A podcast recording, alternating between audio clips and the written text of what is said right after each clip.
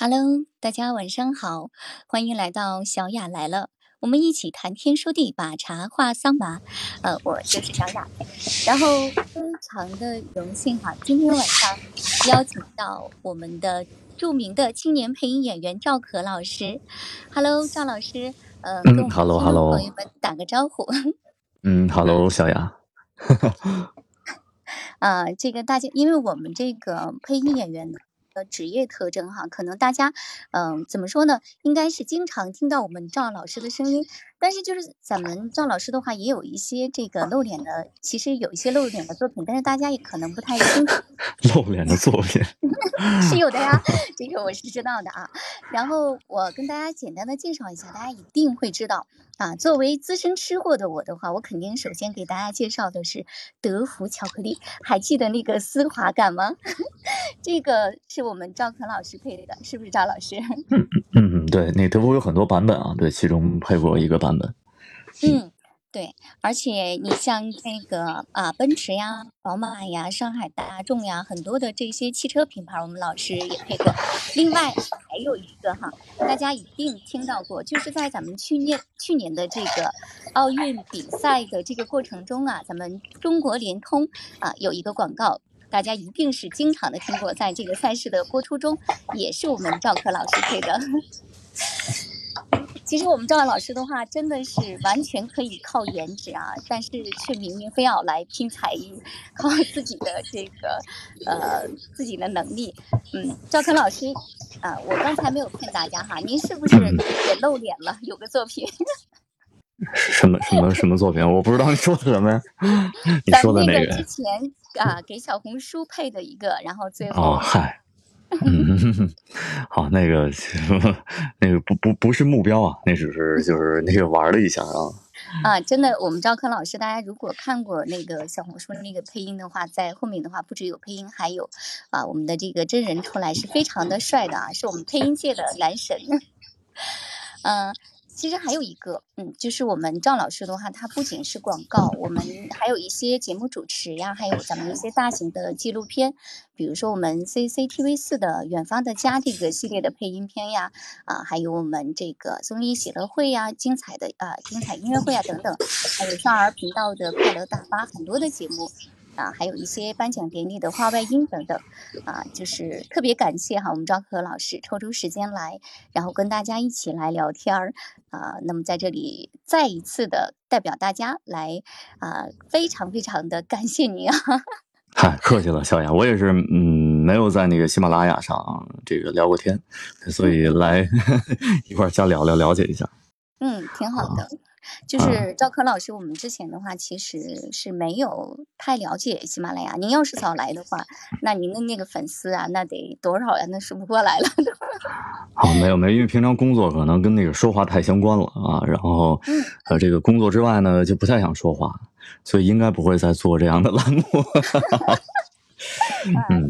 确实，这个因为赵可老师的话，平常工作的话啊，就是全程在录音嘛，呃，然后肯定接下来的话，像我们下来还有一些其他的，他有一些其他的爱好呀，啊，然后还做得非常棒。待会儿的话，咱们就嗯也让赵可老师跟咱们一起来聊聊，就是嗯嗯，赵老师，我想带大家问一个问题啊，就是您啊，当然了，您是咱们专业的这个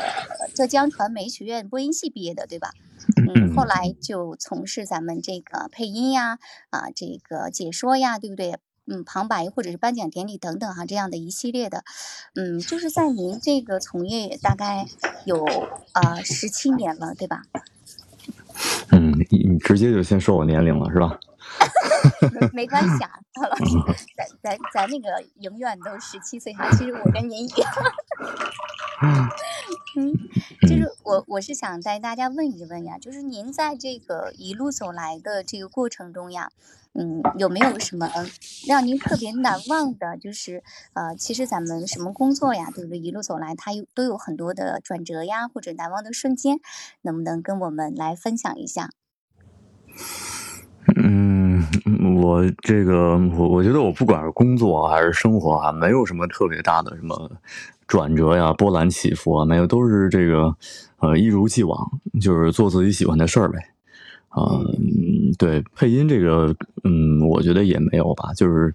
上大学的时候，可能就比较喜欢声音，就是除了啊、那些什么新闻的专业课呀，什么上镜的那些课之外，我就觉得可能呃，对于声音更感兴趣一点吧。嗯，也只是这样。然后毕业之后，可能就还在呃这个声音的这个行业就一直保持着热爱。啊，然后慢慢的，正好赶上，我觉得可能那个时代对于，呃，中国的商业配音可能也是刚刚起步的一个阶段吧，嗯，所以可能对于配音演员比较需求比较大，比较多，所以可能这个工作这种或者说活儿越来越多，对，也就是这样，嗯。我觉得，嗯、赵老师非常的谦虚啊。其实我觉得，就是咱们所有的人去成功啊，其实看似平淡，嗯、但这个过程中的话，其实不单单是您的热爱。对吧？嗯，我觉得也是由您的很多的付出，对工作的那个认真的态度，它都是有关的。那不是说咱们刚刚开始的行业，我们缺人，我们就得找您，是不是？太神奇了。嗯，没有说，其其实我觉得热爱可能是一个特重要的事儿，一个特重要的事儿。就是如果不喜欢的事情哈，就我觉得别说刚开始刚毕业，然后在职业选择方面，我觉得就是即使在现在呃，在这个中年，如果想去呃在新的领域去，不管是这个呃创业啊，还是有一些想法，我觉得热爱这件事儿依然很重要。就可能我也会看到，呃，很多自己擅长或者能做的一些领域，可能呃有很多这种挣钱的机会，啊、或者一些朋友，嗯，这个拉着你一块儿去做一些什么事情，啊、可能我觉得如果以赚钱为目的的这些很多事情，可能都呃都有很大的机会，但是如果不喜欢的话，真的很难去投入，或者很难呃说服自己去投入很多的时间精力去认真的做一件事儿。所以热爱这事儿还真挺重要的。嗯，是，其实这个我特别能理解你，嗯、就像您这个可能也有很多的人脉呀、圈子之类的，然后也有很多的，就像您说的赚钱的机会，呃，但是相比而言，就是可能咱们也算同类人啊，就是有钱赚，但是不一定想去赚，对吧？呃，但是但凡要是跟咱们这个声音有关的事情啊，您就想去做了，是不是？对，就做自己喜欢的事儿，其实还是最简单的嘛。我觉得就是更愿意，所以，呃，这还挺重要的。我也挺佩服一些就是非常在工作上，不管工作生活啊，非常努力的一些一些人，就是可能做着自己没那么热爱的事情，然后也能非常的全力以赴。我觉得那个可能更值得尊敬吧。我可能不太行，不太擅长。嗯，嗯其实您的话，因为咱们之前的话，我也听您讲过一些啊、一些自己的对于咱们这个声音的一些突然领悟呀，或者是有一些小故事。我觉得您的热爱真的是已经也是融合在啊、无时无刻。呃，我记得之前您讲过一次，就是您出去去国外啊，是那是旅游还是出差呀？然后跟我们讲过哈这样的一个故事啊，您都通过跟他们的对话的过程中呀，对咱们的这个呃声音的表达又有了一个新的认知。啊，这你你你你你怎么知道这个事儿？你是说的那个 那个丹麦的故事吗？是的，是的，所以说我想您能不能给大家来讲一下呀？啊，哎，这个对，我不知道咱们咱们听众是都是声音爱好者吗？都是都是同行吗？还是什么呀？嗯，咱们听众的话，呃，也有声音爱好者，也有路过的这个听众，啊、然后人群的话还是呃对半儿吧，应该是这样的。嗯，啊，我还说一些太太太多的这个配音行业的，或者我在配音上的一些事情，人不感兴趣。啊，没有没有，大家应该是很想听的啊，因为之前的话有发预告出来啊，我也嗯、呃看到过大家想了解的一些事情，您可以大胆的来讲啊，就是大家不爱听，我还爱听呢。啊，那个对那个肖雅可能说的这个故事，就是是对我配音的审美方向啊，或者说配音的这种追求上对我影响比较大的一件事情啊，就是这个若干年前啊，那个自己参加了一次这个商务性质的出行吧。呃呃，跟自己的爱好也有关，是呃给这个嗯奔驰的一辆车，当时是呃呃 E 普配双门的 E 的一个新款的一个车，呃做市场调研。就平常那些我们现在看到的汽车，可能它都是在呃这个几年前、五年前啊，甚至可能更长时间，其实就已经呃在设计或者说制作完成了。嗯嗯，然后呃这个当时的那个 E 哈还是。那个叫什么 W 多多那个那个地方我忘了啊，就是呃，然后他们在做一款新的车，就是好好多年后才会上市的，现在已经上市了啊，而且它现在的那个曾经我们看的那个设计，现在已经出现在 S 级上了啊，它那个一体式贯穿的液晶屏啊、中控屏啊，当时还没有这种设计呢啊，然后那个圆形的这个叫什么炮筒式的出风筒啊。啊，然后很多这些设计，当时那是在，嗯，呃，这个一一一几年啊，一二年、一四、一二年、一三年左右。哦。然后当时他们就是这个在德国的这个奔驰的总部，然后他们在全世界这个找了一呃几个重点的国家吧，他们比较在意的市场，中国当然是一个啊，然后请了大概十个左右的相关相关的一些那个可能是汽车爱好者。啊，或者说他们觉得比较合适的这种人去给他们提这个修改意见，配音一样，他们 这个也会提意见啊。然后就就进行了这样的一次商务性质的一个出行啊。当时工作时间好像是三个小时，然后剩剩给他们安排了一个星期的这种这个游玩什么的。呃，他们为了达到他们这种商务出行的标准，呃，就是订了几天都是这种五星酒店啊。然后对于航空航空公司呢，也是。啊，这个有他们的这个标准啊，所以其实到柏林有一个从北京直飞的航班，呃，好像是海航还是南航忘了。然后，但是他们可能啊，要要要显示他们的那个级别啊，就非得订那个北欧航空啊。然后那个北欧航空当然不能直接飞到柏林，就所以先去那个哥本哈根转机啊，转机那个呃第二个飞机其实很快，大概二十分钟就能到吧，就从柏林呃就从哥本哈根就能到柏林了。啊，结果当时那天最晚的一个航班，嗯，然后在机场呢，啊，这个等着转机，就一直就没有消息啊，很很这个，那等了好久，然后一会儿机场广播就说，呃，说这个因为飞行员喝酒了，嗯，然后今天的这个航班就就就取消了，然后给大家安排了安排了这个招待所，我操，当时一听。本来一个星期，一个星期，对这个时间，其实我觉得还挺短的啊。就是那个这个玩的时间啊，因为路上还得站两天，啊，飞很长时间，嗯。然后这个我几几晚的这个星级酒店就直接变成招待所了，第一天就很很沮丧，而且当时飞了那么长时间的这个航班啊，对，虽然是这个商务舱，但是也也很疲惫啊，特别想这个好好的在好一点的房间睡一觉，结果得要给拉到这个机场附近的一个他们航空公司的招待所，非常沮丧啊。当然我可能也嗯这个。不甘寂寞啊！我就觉得这个太，就遇到这么一件事情，直接就去了招待所，我觉得就是太无聊了，没意思。我我我就想，呃，我得给自己弥补一下。我呃，既然都到了哥本哈根了，在计划外啊，啊，我想我出出去玩玩吧，哪怕在城市中这个溜达一圈，也算去过了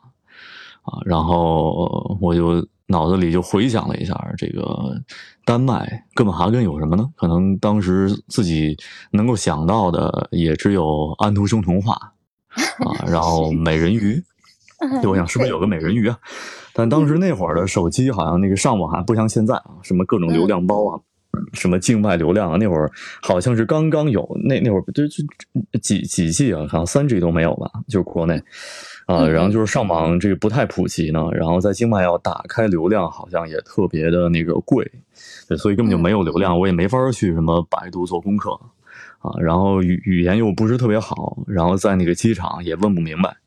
嗯，大概打听了一下啊，然后也知道这个是听明白了是在波罗的海边，然后挨着不哪个地铁站。啊，然后我就我还问了一下同行的那几个朋友啊，因为不认识，大家都互相不认识，只是在飞机上那个机场见了一面，然后飞机上说了几句话，啊，然后大多数人还都比我岁数大，当时，嗯，我就问了几个人，我说要不要出去逛逛啊，看看，都不去啊，然后我觉得没人去，我也得自己去，然后我就坐着地铁我就去了，嗯，从地铁站出来。一片漆黑啊，当然已经十点多十一点了，就是北欧还是，呃，他们首先就人少啊，然后也没那么爱热闹，当时又是这个天气可能比较冷啊，然后就真的没有人路上，嗯，也没有什么灯啊。然后就在那个波罗的海边，我就各种找啊，哪儿有这个美人鱼啊，我也不会说呀。然后各种瞎打听啊，对，也也也啊，就问问了好几个人，他们也听不太懂我说什么，我也不太听得懂他们说什么。总之就没找着啊。但是我想，当然我想，我努力了，能不能找到也就这样了，然后也算啊。而且我当时还没办那个，在签证里边没有说到要这个去呃丹麦，嗯，所以我当时还还还算不太合规的就出去了。嗯，然后还担心这个别别不让我这个再回机场了，嗯，因因为当时办的申根签证啊，丹麦好像也不是那个申根国家吧，嗯，然后就就这么偷偷出去了，嗯，那我想我要再问一个人再找不着我就算了吧，就回那个招待所睡觉吧，嗯，然后这会儿就在那个海边，你看突然看到俩人，我想最后一次希望啊，过去问问吧，嗯，一个大叔。嗯，挺胖，挺高，挺壮，啊，挺着大肚子，嗯，然后拿着一啤酒瓶，嗯，搁那喝酒呢，在海边站着，然后旁边一个这个他爱人啊，一个还挺优雅的一女士，啊，化着淡妆，嗯，跟那儿俩人聊天呢，我就过去跟人问了问路啊，那英语说的也不太对，当时你也没法查那个美人鱼怎么说。啊，我我我估计我说完人也没听懂，嗯，但是那个大叔当时喝的有点多啊，然后可能当天这个氛围，他们俩的氛围到哪儿啊，就开始跟我聊啊，开场就是呃 long long ago 什么的，嗯，但是我我我就觉得这个呃丹麦就是不一样啊，这个呃童话故事的这个诞生地安徒生的这个生活的地方就是不一样，这张口就是童话故事的开场。对啊，对，然后那大叔就开始跟我讲这个他们的故事啊。他和他爱人是也不结婚多少年，嗯，当天呢是他们结婚纪念日，然后就在那个海边啊，这俩人跟那儿过纪念日呢。给我讲那个啊，对面的那个什么是一个嗯什么歌剧院还是什么叫什么名字？那边正呃亮着灯啊，在海的另外一边。虽然说是波罗的海，但不像那个，呃，中国的这种沙质海岸啊，它就是我觉得感感觉像像河一样，啊，它可能是是不是内陆的海啊？那个地方在哥本哈根那城市，啊，然后还还能看到对面，对面有歌剧院啊，然后旁边呢还有一座山，啊，跟我说山顶有一座教堂啊，那个教堂呢就是他们当年结婚的地方，啊，就就开始跟我讲，大概讲了得有二十多分钟，嗯，然后。这个正好啊，那个可能那个大叔他声音条件还不错，嗯嗯，就是那声音一那个，而且他当时的状态啊又很放松，对，拎着酒瓶子就？对，可能对，可能对他又很放松。呃，他当时的那个呃结婚纪念日呢，可能他又喝了点酒，他又特别有特别强的这种表达和讲述的欲望，嗯，所以我我问个路，他也开始给我讲故事。所以当时我听他跟我说话那状态，我就觉得，哎呀，这个就是一个纪录片配音的一个特别好的一种状态啊，嗯。啊，一种这种讲述的方式啊，啊，然后我就觉得这个即使没看见那个美人鱼啊，即使没找着，我觉得这事儿也值了。啊，而且大叔还知道那个问我从哪儿来的，他还知道我坐什么航班，他说他年轻的时候在中国工作过，也一直坐那个北欧航空。嗯啊，就给我讲了好久。我当时觉得这个状态，哎呀，真是一个特别好的一个纪录片解说的状态。所以可能从在那个之后啊，就他的这个声音啊，那个大叔的那种讲述感啊，呃，一直可能也对我的配音，对于这个追求的啊配音上面的声音上的审美，一直还有着影响。对，大概是这样吧。嗯嗯。然后第二，当时没没找着那个那个美人鱼，很遗憾啊。然后第二年我又去了一趟。就专门直接去，对，第二年就去去丹麦了，嗯，就想去看看那个那个美人鱼，然后专门去的丹麦，嗯，那个去了之后发现啊，也没什么可看的，挺小的。嗯，那那个有美人鱼吗？那边 就是一铜，就是一铜像啊，一个铜雕像，对，大家都跟那合影，对，跟那合影。啊，就那个气质那种感觉，我觉得还没有那个呃朝阳公园那个蓝色港湾里边的那个那个雕像，那广场的雕像看着宏伟呢啊！真是大晚上的，也许我那天啊，我我没走到那儿，可能差得很近，也就几百米了啊。但我觉得我即使从那儿路过，也许都不会太在意啊，真是不太起眼。嗯啊，就可能就是我们女生天生爱幻想啊。就刚才赵老赵哥老师说到去找美人鱼，我就让我让我想象当中啊，我就要到海边去找真的美人鱼了。然后我就啊，你以为我钓鱼的是吗？啊，没有没有，嗯，没有，那肯定不是钓鱼，咱们是邂逅，对吧？其实刚才是跟张老师开个玩笑哈，但是大家也能发现，其实我觉得真正热爱自己的事业的人啊，他在日常生活中他也有一个职业病，对吧？就是无时无刻的话都是在关注啊，人就是交流的感觉呀，说话的感觉，嗯，然后您的这次那个际遇吧，其实我觉得，呃，也算是找到了真正的美人鱼，然后对您后来的这个配音的风格也是有一定的影响，对吧？嗯，对，我觉得其实配音，呃，这个声音其实不是最重要的一件事儿，啊，声音可能只是一个一个工具。啊，一个载体，对，我觉得像这种审美方向啊，或者从用用播音学的角度来说，我觉得这种呃，这个广义背稿能力啊，可能这个对于配音更重要。这种阅历啊、理解啊、审美啊，嗯嗯。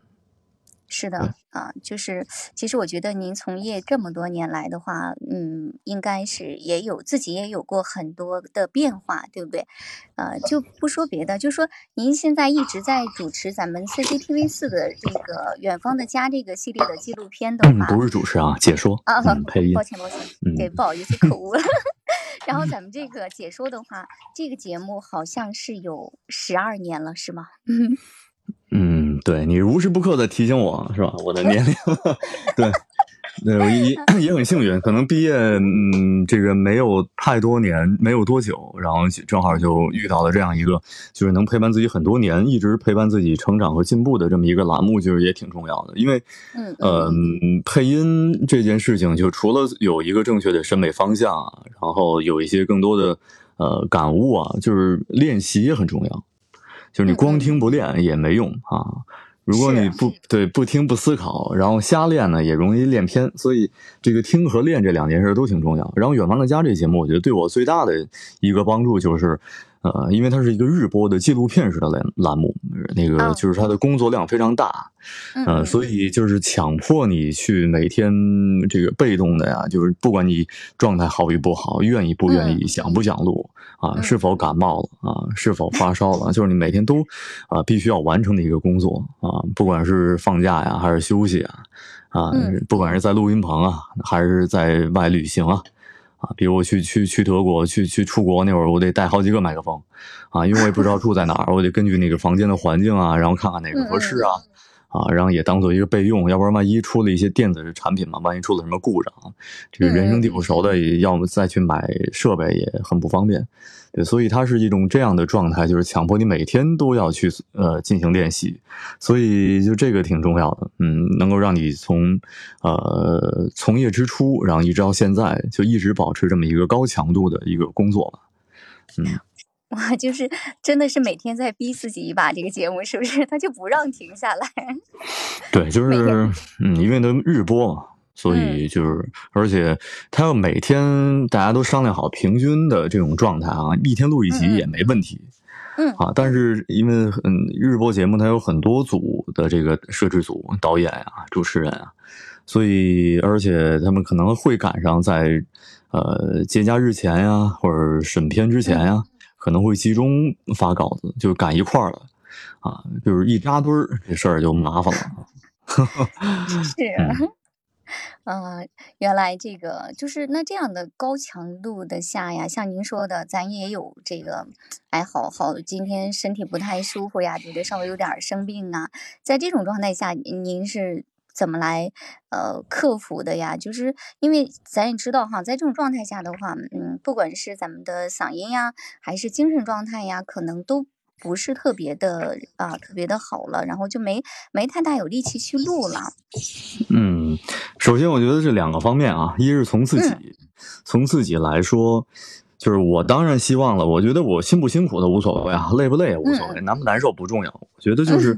呃，我我很在意的这个这件事情，如果因为我的状态原因，我不能录录得很好，或者因为时间不充裕，我不能录得很好，嗯，这个状态不好，因为它播出去了，啊，如果稍纵即逝也还好，呃，这个现在都有回看功能啊，而且它每一个系列出完还有光盘啊。所以这事儿我心里就过不去，就自己过不去这关，所以很难过啊。就是这这事儿我一直这个呃心里很介意，就是我希望都能最好的状态啊去完成自己喜欢的工作。嗯，但是呢，这个这个现实这不能这么理想嘛，是吧？说说一句开车的话，就是你什么什么职业不能自己想这个有感觉的时候才去接客，对吧？我觉得配音也是，嗯，不能等这个自己状态好好的时候才能工作。我今天嗓子不舒服啊，我今天没睡醒，我就不录也不行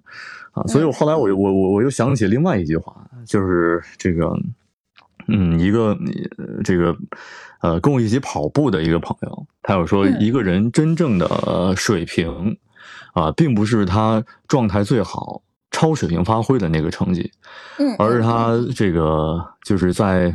呃，遇这个在比赛的时候可能遇到了一些困难，那不管是恶劣的天气啊，还是身体状态不好，发挥的那个最差的成绩，那才是你真实水平。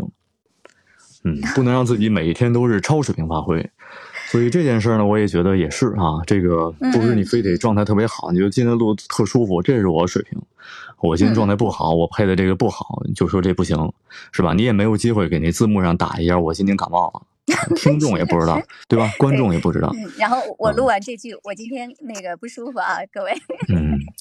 对，所以这件事儿，我我可能也就慢慢的不那么纠结了，不那么纠结了。虽然啊，我会尽量的调整好自己的状态哈，去录好每一天的节目啊。然后第二点呢，是从这个嗯别人的角度来说啊，就除了自己，不管是导演啊，还是观众啊、听众啊啊，其实人家没那么在乎你的声音状态。啊，就是人家无所谓，嗯，就就是我觉得没法听，很很难听了啊，很不好了。甚至有时候为了赶时间，我跟导演说：“我说你先，我说这一段你先那个审片吧。”我说那个审了之后，我再重新录一遍。啊，人导演说没听出什么区别啊，挺好啊，啊，所以可能就除了你自己，其他人没那么在意。嗯嗯嗯，其实嗯，就这个我为什么问您呢？就是有听众的话留言也是刚刚进入咱们这个跟生意有关的行业呀。其实，在作为刚进来的这个新阶段呀，他们就是各种啊各种纠结。就像您刚才说的呀，呃，有很多咱们不知道是巧合哈，还是喜欢这个声音工作的，都是一些强迫症患者，然后就老觉得不好。就没法录，就一开口就觉得今天状态不对，不行，我录不了啊。然后他就这才是自己真实水平，这才是自己真实水平。哪儿就不管是配音还是其他的行业，谁天天都能这个超水平发挥啊，是吧？就是不能把那个自己状态最好的那个那个那个水平当做自己的正常水平啊，只是自己发挥失常的那个才是自己的 正常水平。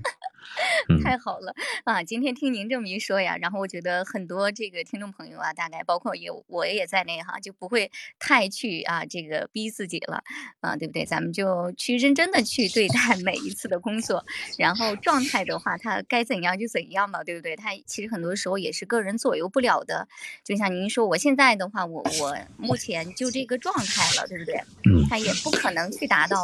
像像赵老师哈、赵科老师他们这样的啊，咱们这些。啊，真正的这些嗯特别厉害的一些配音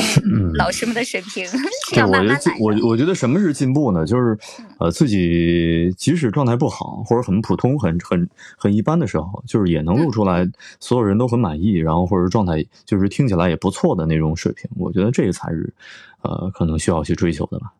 啊，不能每天去等着自己有多好的状态，而且啊，你自己感觉那些变化，也许别人听不出来。啊。我刚开始配音的时候，就配广告的时候，嗯，呃，我记得有一次去录音棚，那个呃，当时那个录音棚的老板还自己亲自录音，也是录音师，嗯，然后呃，到了以后呢，那天那客户好像是录联通，联通的一个广告，那客户还没来。啊，然后我们说先先录一下吧，客户来了能直接听，嗯嗯。啊，然后录录了一遍之后，那个我说我出来先听听，啊，让那个录音老师就开始跟那制作啊，就是都做完了，那个客户还没来呢。然后我我说张老师，我说我再录几遍吧。我说我觉得我还有更好的想法，我我觉得我还能录得更好。嗯啊，然后那老板说那个说嗨，你你录录一百遍也这样，你就等会儿吧。就是好多时候你自己觉得很多变化啊，人觉得嗯也就这样，没什么区别，没什么区别。啊，是吧？就像就像咱们拍照一样，拍合影，是大多数人可能都会挑自己哪张好看，哪张不好看，啊，然后其实你你去看别人来说，你觉得都一样，别人看你也觉得都一样，没没那么在意，就是自己太在意自己了。嗯嗯嗯。其实像您说的，反而是咱们呃去放松下来，就像您遇到的那位老先生一样哈，最放松的状态下去表达的时候，反而比刻意的去追求最好的时候出来的作品更加好，对吧？嗯，对，至少我觉得声音状态这件事儿啊，声音这件事情，呃，并不是真正录音的时候才去注意的。啊，可能这个你需要你平常的磨练啊，你需要你的练习练声，自己去注意，去去把自己的呃声音条件，这个声音状态把它调整好。啊，不管是语音面貌啊，还是你音色呀，还是啊一些这个技巧啊，我觉得它只是在你平常练习当中需要注意的。啊，你真正工作的时候，你去配音的时候，呃，你要集中精力去专注的去表达。啊，并不是在配音的时候又有在在想着这个自己的这个声音啊，啊，或者自己想着吐字发声啊，想着这个声母韵母啊，这个这都不能想了啊。嗯，越在意这些事情，可能你表达的就就更有问题。越僵硬，对吧？啊，他就录不出来了。嗯，这些的话，基本功留在平常去练习。就是，嗯，刚才像咱们赵老师您说到哈，您您也录这种。广告其实咱们广告的话也有不同的类型，对吧？像您录的这些车系的呀，或者你看还有很多啊，您常年合作的像京东美团呀、蒙牛、伊利啊等等，它所有的你看这些不同类型的广告，呃，就是您在您的感觉哈，他们到底有什么千差万别的这个区别啊？还有共性吗？对吧？咱们这个配音啊，它又讲究什么啊？是不是还有高级感啊？等等，很多个叫法，是不是？就是在您的这个从业啊这个过程中的话，让您来分一分的话，就是不同的这个类型，比如车系啊、吃的一类啊，或者是服装类啊等等啊，其他类型的啊这些类别，您在录的时候最考量的是哪些呀？嗯，我是首先我不会去给呃广告分类啊。嗯嗯啊。我觉得不能去模式化、去模板化、去套用一种模式，套用到说我录录汽车就这样啊，录录这个这个饮料就这样啊，录录宝马就这腔调，录奔驰就那腔调，我觉得没有。呃，我觉得每一篇作品、每一条广告，哪怕是同一个品牌啊，都是宝马，甚至同一个车型啊，我觉得也不能用一种一种形式去表达。嗯，我曾经就录过两，就是两个那个呃两条广告，时隔几几个月，呃，同一款车型，就是它词儿和那差不多，啊，但是因为它的这个目的不同，它的这个宣传的呃这个就是目标不同，所以呃这个配音的方式呃基调啊这些情绪也就就会有很大差别。啊，所以，我我其实录录不管录什么，可能更愿意去从内容出发吧，啊，就去看他的那个稿件的内容、文字的内容，嗯，再就不要去提前去定义，啊，就是这可能也是很多对。呃配音的朋友可能习惯性的一种方式，就是今儿要录一什么东西啊，还没开始去思考那个文字呢，还没去做这个备稿呢。啊，然后先去脑子里搜索，哎，曾经在电视上看到过类似的广告，到底是什么样，是吧？然后就开始套用一种模式啊，然后就形成了一种腔调，就这个我觉得是呃特别影响自己进步的一个一个习惯。嗯嗯，对，您说的特别好。就刚才您说的，呃，录的那个同样车系，然后不因为不同的表达，就是所要呈现的东西不同，能细节的跟我们聊聊吗？它这两个作品的话，它差别在呃哪个方面？就是因为咱的文字内容也差不太多，是吧？也是差不多的。嗯，对，我记得，比如那个 B M W X 二，嗯，它刚上市的时候，嗯。那个那个基调啊，就是可能呃是比较冷静的啊，就是要突出我这个车系的这个车型的特点啊，这这款车的性格啊，比较高冷啊啊，然后比较特立独行啊啊，然后比较这个有自己的风格呀啊，然后有他自己的这种腔调，嗯，就这款车的这个性格。嗯嗯，然后过了几个月之后啊，过了半年啊，几乎那个词儿很像啊，可能就结尾多了一句话啊，什么首付低至什么二点八万元，就大概这样。然后有可能你你看到这句话，你能捕捉到哦，它这条它的目的就不是品牌了，啊，它更多的更重要的是促销。他可能希望呃让你通过这条广告，然后那把这个车这款车的销量啊，可能要需要去提升。啊，再开始去促销了，所以你不能再啊呃摆谱了，不能再这个啊 甩那种腔调了，那种我很高级啊，我很特立独行，是吧？你得感染大家，可以买了啊！你看这个每月月供就这么便宜，才什么什么什么几多多多少多少钱？对，所以呃，这个可能是要去从文字当中去思考的，嗯。嗯，这样说的话，我觉得大家跟我一样都能理解了，对吧？我们要知道，嗯，像您说的，最后咱们这个款这个广告的话，它最后是要达到什么目的，对不对？最后那句话，像您说的，就大家快来买吧，这个挺好的，是不是？嗯，对，不，所所以我觉得不要让自己有一种那个局限的这种模式化，嗯，是吧？嗯，我觉得还是以真诚自然这个为主吧。啊，就跟我们生活中也一样，我们面对不同的人，呃，可能不同的场合，我们不要去定义一种交流方式吧，是吧？我们都以最真诚、最自然的状态，啊，说到不同的内容，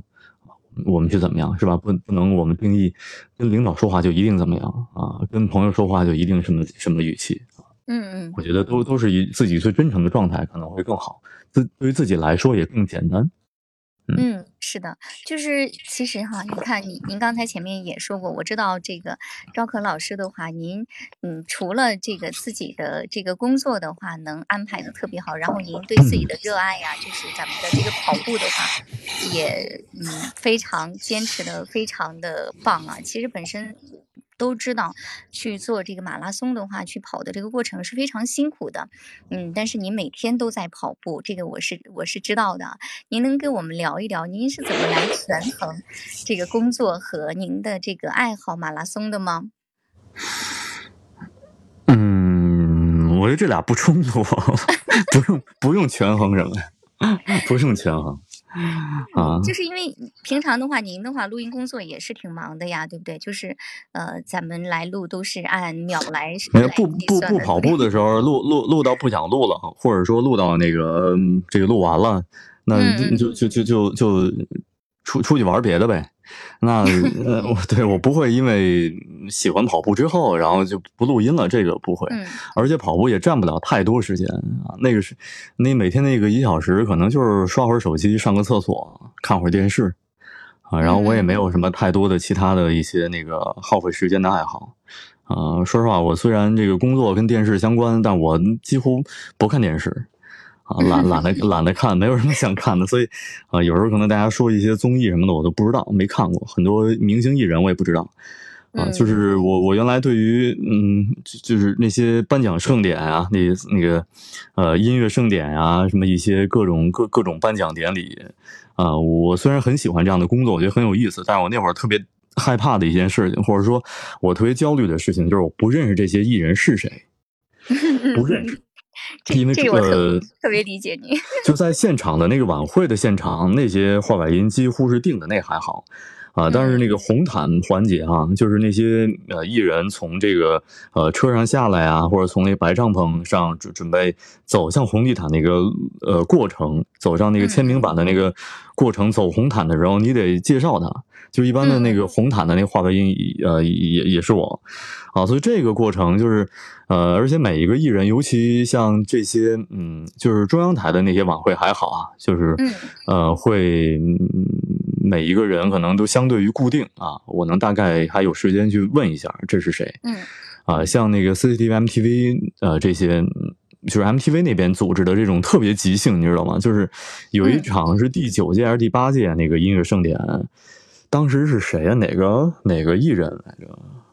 就是一个香港的艺人，就是晚了几分钟就被警察拦外边了，就没进来，就红毯就没走成，就给关外边了。啊，然后经常就是，呃，大家那个啪一下来几个艺人啊，就是一嗯。开着车啊，或者或者或者什么交通方式来了，呃，然后就跟那等一下，有时候可能。呃，一那个前面的艺人都已经签完签完字了啊，都已经往下走了、啊，下一个艺人还没到呢，然后那个统筹就特着急，赶紧问啊，谁谁谁赶紧来啊、所以这种慌忙的情况下，没有时间去告诉你，呃，他是谁，啊，他是谁的？我对我自己又不认识啊，就这个特别闹心。嗯，后来我就，嗯，我发现我身边可能有一些比较啊这个喜欢八卦的朋友嗯，就是他们可能比较关心各种艺人、各种艺人啊、各种各种这个娱乐新闻啊，然后这种场合呢，他们可能也特别感兴趣，然后我就发现，哎，这挺好。啊，然后我就这个能找免费的助理啊，我觉得比其他不重要 啊。就一一是我我说那个话外音的时候，帮我打个手电，就是 在现场的时候，经常那个呃说话的时候是那个呃两个节目中间或者是这个换场的时候，呃全场的灯光会黑啊，当你一说话发现啪黑了啊，这个词儿也看不见，就很很闹心。啊，然后让让这个朋友能帮我打一下手电。更重要的就是，那个这个艺人下车了，我说你快告诉我他是谁啊？对，除了像这种什么刘德华呀啊这些，这个呃彭彭于晏，我记得那会儿还是现场才认识，之前都没关注啊嗯，啊，就是好多这这样。对，就我偷偷告嗯诉您，到现在我都不太知道，因为我们女配音员好多都特别喜欢他，我都不知道他是谁。啊，就就这嗯，然后对，所以啊那会儿就让让朋友赶紧告诉我一下这是谁，就特别好。所以我不太关注这些呃太多的可能跟自己嗯没有关的事情，所以我电视其实也不怎么看，啊所以每天一呃顶多跑一个小时啊，偶尔可能有一些长距离的训练。啊，二十公里以上的啊，可能会超过一小时，对，但其实啊如果说时间来说也还好啊，也不会太占用太多的时间。嗯，所以嗯我觉得在时间上这个没有什么太多的，呃，需要去权衡的事情。嗯其实我觉得就是您已经习惯了它了，而且您的生活呀，各个就是不管咱们跑步啊还是录音，都是非常规律的、非常自律的一种 状态。嗯，它贵在就是你每你每天都在这个做这个事情，每天都在坚持。我觉得这个真的是非常值得我去学习的哈。我基本上就不不太动的一个人啊，就一想到像像您一下子跑那么多公里啊，我就特别特别的佩服。哎呀，就是还跟跟配音一样，就跟刚开始咱们说那话题一样。我觉得自己喜欢嗯的事情、感兴感兴趣的事情，其实不需要去坚持，是吧？比如，呃，嗯对于你来说，可能我不知道你这个节目在喜马拉雅这个节目，你播出频率是什么是什么样？嗯，周每周吗？每周啊，对，可能对你来说，你觉得这个不是什么负担，不是什么事情嗯啊，因为你喜欢，你喜欢，你热爱，是吧？不管是联系嘉宾啊，啊，还是你构思这个大纲啊，这些，你可能没有没，你觉得你喜欢，你没有压力就无所谓啊，或者这事儿能不能为你带来这个经济效益，你也不太在乎，是因为你喜欢这件事儿。对，这反过来，这要让我做这件事，我可能就特发愁。啊，因为我可能对吧？可能就需要用到坚持或者说自律了啊。嗯嗯，对对，您所以我觉得喜欢的事情就无所谓，对吧？你也有自己喜欢的事情，嗯，很是很多朋友一下刷抖音，可能刷好几个小时啊，这也如果不喜欢的人，可能也觉得这个挺辛苦的啊。那倒嗯是，就是您一般那个跑的话，就是嗯，咱们去参加马拉松比赛之类的，呃，像半程的话，大概得二十多公里吧，跑下来。你猜，你猜半程多长多长多多少公里？先说多少公里吧。大概，咱咱们这个直播间能看能能能留言吗？我不知道有这个功能吗？看不见。咱们这个咱们这个没法留言，但是可以举手啊，可以举手说话，没有留言的功能。啊啊，好吧啊，你你猜你猜二十多少？二十二十二三，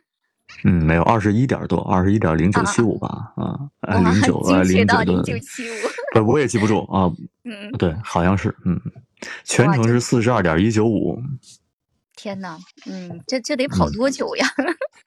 你猜呀？猜呀就？呃，这这要是让我来跑的话，我觉得得得两个两个多小时，三个小时，我我得能啊，我就不叫跑，得能哈悠哈悠。我们有个方言哈，我们叫能尬悠到，就是太。还有两个小时，那你那你是很优秀了，你如果你要能两个小时完赛的话，因为赵刚老师我没有跑过，你知道吗？啊，要是两个小时的话，女生这个呃非常非常厉害了，嗯。那不行，那我重新再说一遍，那我得如果这个是厉害的话，那我得六个小时完成啊，我基本上后面就得啊，类似于就是慢慢爬的 状态了，这么远。嗯，哈有差不多，嗯。你这是哪儿方言呀？哪儿方言？山山东的啊。啊，你是山东，你是山东人啊？啊，对。山东哪儿啊？山东东营，嗯。啊，是黄河从这里入海是哪儿吗？是的。就是那个这边是黄色，然后那边是这个正常颜色的入海口，这个分界线哈。对对对，啊对，我记得《行行走海岸线》好像就现在正在播的这个系列《远方的家》，啊，应该也拍了这个黄这个黄河的入海口啊，入海口是吧？嗯，难怪呢，就是您知道原来正正在拍这块，正在录这块。我们这儿就没什么太多的这个特色的，就是入海口还有这个自然保护区嘛。嗯。那您这样的话用多久呀？就是因为我是说跟您说实话，我连两公里我都没跑过，所以我都不知道。我我最快一次是呃一小时二十分，就是半程的话。哇，一小时二十分那。就很厉害了，难怪哈。其实我知道，其实你也没概念，你只是这个顺便夸奖一下是吧？其实你没概念，没有，因为我是知道，我正常我走过路啊，我去走路的话，我走那么几里地，好像都得用个用个半个小时那样。我之前是走过的。哎，我顺便问你一下吧，只要我看咱们那个软件呢，我手机上那个软件，你的这个题目起起的是。啊，专访著名青年配音演员，我也特别好奇这事儿啊。哎，为什么好多这个这个，呃，不管是录音棚啊，还是一些这个采访啊，好像都都都把我前面加上青年。然后我我有时候也看看，就是可能有一些比我年纪还小的，啊，就没加那青年俩字儿。我特别好奇，为为什么呀？你为什么要加上青年俩字儿？就是因为说明咱这个年轻呀，对不对？而且就是说明是那个还啊，正常情况下应该年龄再大个十岁、二十几岁才能有这个成就，但是现在您有了，所以我们要加上“青年”两字。啊，跟成就有关是吧？好吧。对。我想这 跟年龄有关吗？是怕怕怕？我觉得这个这个年年龄有什么问题吗？这跟成就有关。啊，好吧，嗯，其实其实说实话，赵赵坤老师，我真的一直哈，我曾经下过两次决心，我想我也去跑一个马拉松试试，但是我真的就怕我跑不下来，就不怕您笑话哈，我我就跑过一次，是在我读初中的时候，然后学校里这个老师让我去跑，呃，就是不不瞒您说，我最后那个状态呀，就是我跟您说的，什么距离啊？初中的时候？我真的。不记得了，但是我就记得我上上气不接下气，我已经完全跑不动了。我最后就是啊哈悠着，然后去走回去的。啊，初初中一般可能大多数朋友就是，呃，初三那个中考体育应该是人生中的一个呃体能的一个巅峰。那会儿大家都为了呃，我不知道，哎，山东全国应该都一样。就是都都应该对中学、初中毕业、中考都有一个中考体育。当时男生是，呃，一千米，女生是八百米嘛。那个应该是，呃，这个就是如果不是从事体育行业的人啊，体育专业的人，可能是普通学生来说，应该是一年当中这个呃一生当中，呃，这个体体育最好的时候了。嗯，他那个好像比这个还要远，因为他不是为了考试的一个，就是类似于呃，好像就是这个学校的话，一年嘛，他会举行一次这种叫叫这种小型的这种马，呃，类似于马拉松的比赛，然后很多人哗啦哗啦都都一起去跑，就是为了锻炼的这种。嗯，好像要不然就是我确实是跑不动，我就感觉好远好远，绝对不是一千米。嗯，但我我猜应该也不会是马拉松的距离，马拉松的距离对于初中生来说，对，可能太太夸张了啊。对，反正就是特别特别的累，最后就哈哈嘎悠嘎悠回去，可能倒数第几名吧，这这这有点说出来有点让人笑话了。所以说，我就特别的佩服您这个一下子能跑二十多公里，然后才用一个小时多一点啊，真的非常棒。多挺多的，多一点那是那个那个国家纪录啊，多挺多的，多二十分钟呢。对，呃，那个国家队的可能能那个一小时零几分啊。嗯嗯，其实，嗯，就是您平常这个去坚持自己这个喜欢的马拉松的话，应该对咱们的这个配音工作的话也有益处吧？就刚好自己都喜欢。嗯，我觉得比较像的地方，可能这两个这这两件事情都是要习惯自己和自己独处。嗯，其实很多人不喜欢跑步啊，可能就是因为，呃，这个觉得很无聊。其实我年轻时候或者小时候上学的时候一样，就是我我喜欢运动，但我不喜欢跑步，我觉得没意思，有什么可跑的呢？啊，就很无聊啊。呃，然后可能我觉得，呃，你看，其实现在，嗯，不管是这个。呃，跑步的人数啊，还是说跑步成绩的这个好坏？呃，这个人数最多和跑步成绩平均年龄段最好的，其实都是三十岁之后。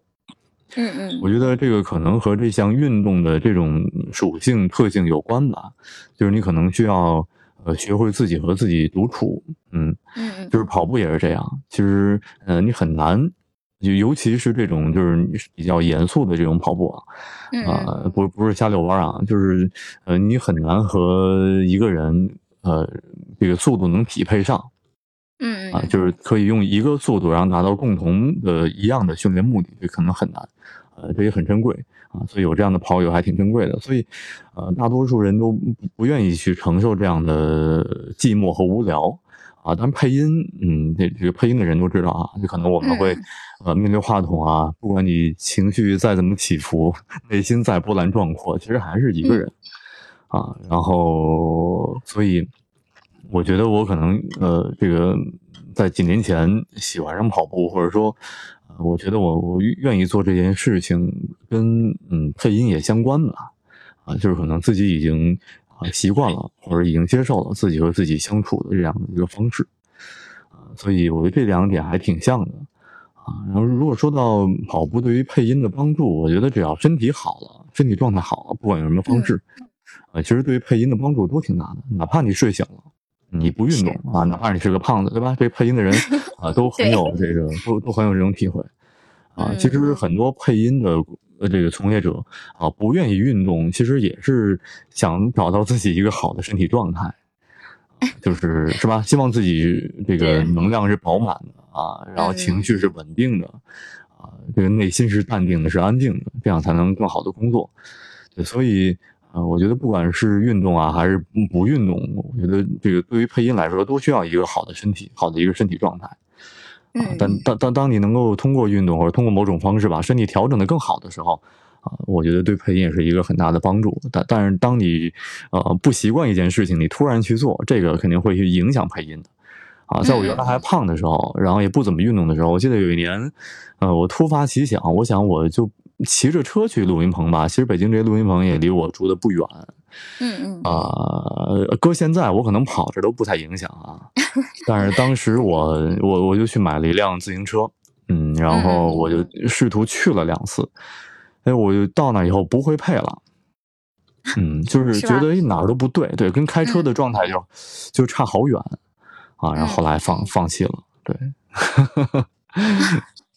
他呃，是因为在这个过程中特别累吗？还是怎么？对啊，就是你你跑你你骑车过去一出一身汗啊，然后呼吸也会变得急促，然后就是在你工就不是你一个正常，我觉得很冷静啊，很沉得住气的这样的一个工作状态啊。即使去录一些情绪比较高、比较嗨的一些广告，呃，其实也是需要这个气息是能够稳定的，能够下沉的。对，沉下来。再可以，对你再可以嗨起来，而不是气息一直在上面飘着，然后 你再嗨啊。对，所以您您说起这个来了，就是赵肯老师，您有没有一种让气，就是让自己的气息状态快速沉下来的方法呀？给到大家。就是我觉得这个对于嗯有声工作来说特别特别的关键哈，就是让自己沉下来。嗯，对，这挺关键的。嗯，我觉得呃，从技巧来说，我觉得更多的可能是一种心理状态。能够对自己有帮助，呃，我其实最开始刚工作的时候也有这样的困惑，嗯。啊，就是我觉得最大的一个障碍，或者说产生气息不太容易，呃，真的沉下来、放松下来去说话的一个原因，呃，最主要的原一个原因是我们对自己的声音企图心太强，嗯，就是我们总觉得我们放下来说话声音不好听，嗯。嗯，是吧？就是我们总想总想去塑造一种美丽的声音分享，让它好听点。是吧？对，嗯这样反反而声音是虚的，是假的，是空的。嗯啊，可能像平常这种主持或者这样说话来说还好，但是遇到很多呃广告，嗯，可能嗯你不敢去放下这样的一个呃声音的状态，一个嗯不太真实的状态，不太自然的状态，可能听起来就飘、就虚、就假，就不那么真实，不那么真诚。嗯，所以我觉得这个最大的一个障碍就是自己，因为我们太热爱这项工作了，就我们嗯太热爱自己的这个声音了，所以我们想方设法，总想把自己的声音给它化妆啊，给它美化呀、让它嗯听起来好听啊。对，所以就习惯了 呃用一种技巧让自己声音嗯好像听起来好听，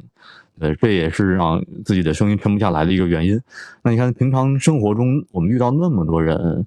呃，跟声音没关系工作工工作的人，那他们嗯说话的声音都是沉的呀，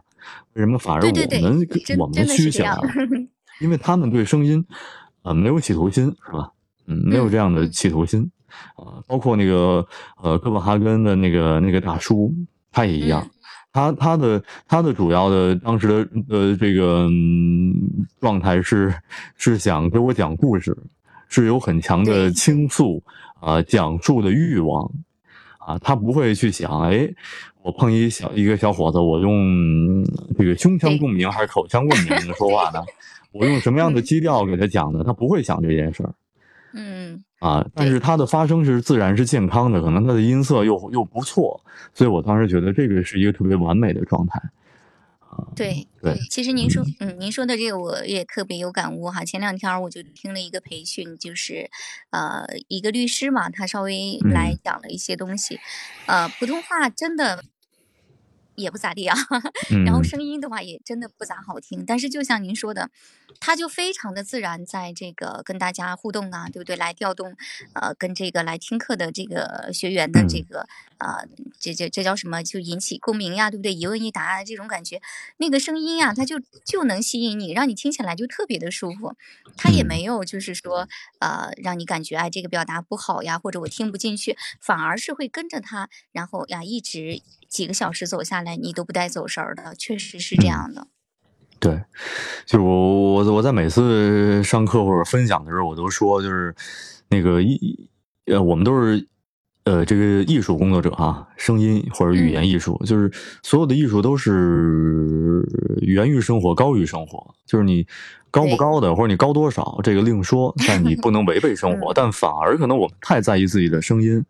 然后做的很多嗯事情、很多努力啊，或者说这个初心啊、发心啊，啊，都是想声音好听，然后其实违背了一种自然生活的状态，对，所以反而听起来别扭。嗯，对我们一需要做的反而是放下来，返璞归真，对吧？让它嗯回归自然，更自然的状态下，反而是就像您刚才说的哈，这嗯最真诚、最自然的状态，其实是大家最愿意去接受的、最真实的状态。对。然后在你你你不违背这个自然真实的情况下，哎，你的你的你的感悟比别人深刻啊，你的理解可能比别人更多啊，然后你又有更好的表达，你能把你的理解、你的感受、你的人生阅历、你对这件事情的理解、你的态度啊，嗯呃，这个表达出来，我觉得这就是特完美的事情了。啊嗯嗯，对。嗯就是另外的话，因为大家也知道嘛，就是我们嗯赵科老师的话啊、您啊，对我首先要恭喜您哈，赵科老师，您现在儿女双全，对吧？在三月份刚刚又得了一个小公子啊，你这功课做的还可以啊。嗯，然后咱们的小啊，咱们的小公举啊，就是整个的您这个养成记啊，真的是特别特别的让人羡慕啊。就是我知道的洋洋的话，跟您就是其实已经有过很多的，就是有一些作品了，对吧？啊，然后他嗯自己也是小有作品的，而且年龄也不大，对不对？咱们洋洋现在几岁呀、这个我是嗯，真不知道。六岁六岁了，对，六岁多了。对吧？啊，嗯但是他现在嗯有好多个作品了，对不对？我我是知道一些的，但是具体的这个确实我是没做没做足这个功课。嗯，对，那个呃，这个叫什么？呃，配二代吧，就是很很很呃呃，很正常，就是可能一些客户平时找你配音的人啊，他们可能有有一些小朋友声音的需要，他首首先想到的肯定还是，呃，这个配音演员的这个孩子，如果性别年龄合适，然后肯定问愿不愿意配，是吧？啊，因为不管是这个试个音啊，还是什么都比较方便啊。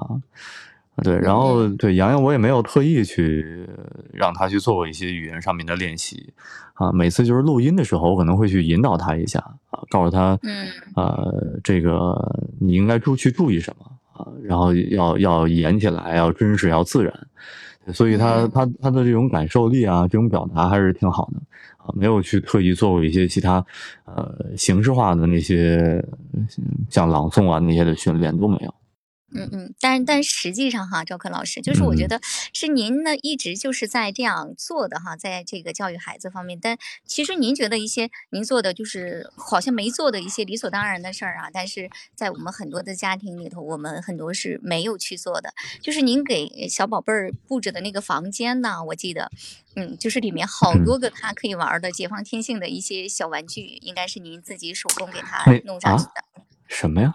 哪儿啊？就是我在屋我里头？应该是有一些他能玩的一些啊小玩具啊，或者是健身之类的，您跟他做的那些吧，我记得。没有，你记错了，那是我的健身房，那是你的，我以为是他的。哪有手工啊？那个吊起来的有一个吊环，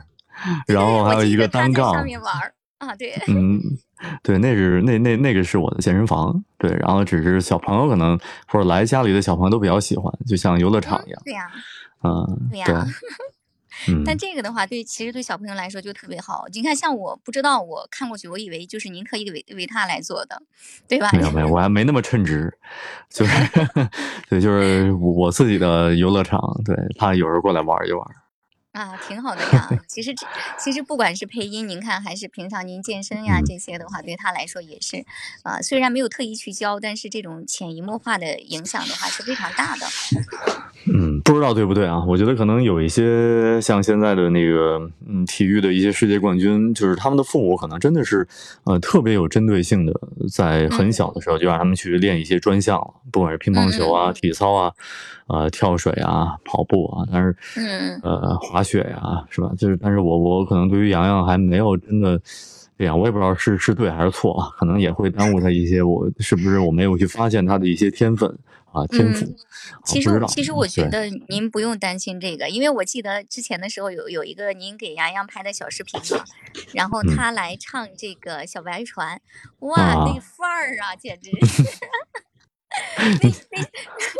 在椅子上一坐，哎，那小头发一啊，这这小头一扬，那个啊，那范儿就出来了。那可能也是对于生活的观察吧。他估计看的什么，这个影视影视作品中，可能人别别人就那么唱歌了。对呀，那那会儿他还很小呢，好像嗯那会儿是不是刚刚有疫情啊？嗯，刚刚有两年前吧。对，应该是。就我看到嗯那个视频的话，我就太震撼了。哇，我说这太酷了吧，真的很有范儿。其实，所以说哈，在我们这个就这样这样来看哈，洋洋这个这么大的话，在他这个年龄，他已经具备了很多同龄的孩子不具备的东西。其实我觉得，嗯，像您所谓的这种，目前您觉得是散养，但是我们觉得其实真的不是散养哈。这样的状态下的洋洋，反而是更加的健康，是非常棒的。嗯。嗯，希望吧，希望吧，希望我没耽误什么他的一些这个嗯一些规划、一些事、一些事情啊。其实 肯定不会的呀，本身现在洋洋就是特有那范儿哈，然后不管是嗯配音啊还是唱歌，他已经具备了一些天赋了。而且作为小朋友来讲，我觉得在童年的时候玩的最嗨，然后心情最愉悦，然后他的嗯情商呀各个方面的话也会高于一般人的，就是完全不用担心的。嗯，好吧。嗯，我可能比较佛系，或者说没没没那么没那么努力吧。嗯，希望吧。嗯其实反而在这种情况下啊，就孩子有一个更好的成长的童年，我觉得以后的话，他也是会比别人从心理素质啊、情商各个方面都要好。嗯，小雅对这个育儿还有自己的理解哈。有，啊，你你你你你你是有有有小孩了吗？呃，这对不对？好，哦，不能说是吧？啊，没有没有没有，终于我们赵坤老师找到了来这个呃反问我的机会。其实我那个七九年的，我四十三了。啊啊啊，嗨，我一直以为是小妹妹呢啊。没有，所以说刚才您在说的时候嘛，我就是说没关系，咱们永远十七，年龄不是问题，对吧？啊，好吧。啊，我我我没太有年龄焦虑，无所谓。嗯，其实没关系，就是 年龄这个东西的话，其实呃，我觉得心理年龄和真实年龄它两个是共存的，就是只要咱们这个心理年龄它一直年轻的话，真实年龄其实并不太重要。好吧，对，就是嗯，我觉得您完全可以按现在目前的这种方式哈，然后咱们去继续的啊，给洋洋，给咱们那个啊，咱们的小王子啊，去这一个特别舒适的这个，其实而且还是特别好的一个育儿的环境下，让他们更加健康的去成长，完全不用担心的。就你看我，让我们外人来说，我们就觉得您就是特意把他能养成现在这么优秀的。嗨。没有没有，嗯嗯，因为我记得好像他和您一块儿去参加过咱们的《快乐大巴》里头的那个节目是吧？我的宝藏爸爸。嗯，行，你你你做了多久功课啊？这些都知道。因为就是啊，怎么说呢？谁都羡慕小公主啊，对不对？我们这个我们家丫头已经很大了，小时候没有那个啊这个机会去把她培养成小公主，对不对？但是她她的话，其实现在也也有过自己的录音作品。其实我也确实我也没教她，就就听嘛。可能平常的话会听到小朋友，她就会有一些影响出来。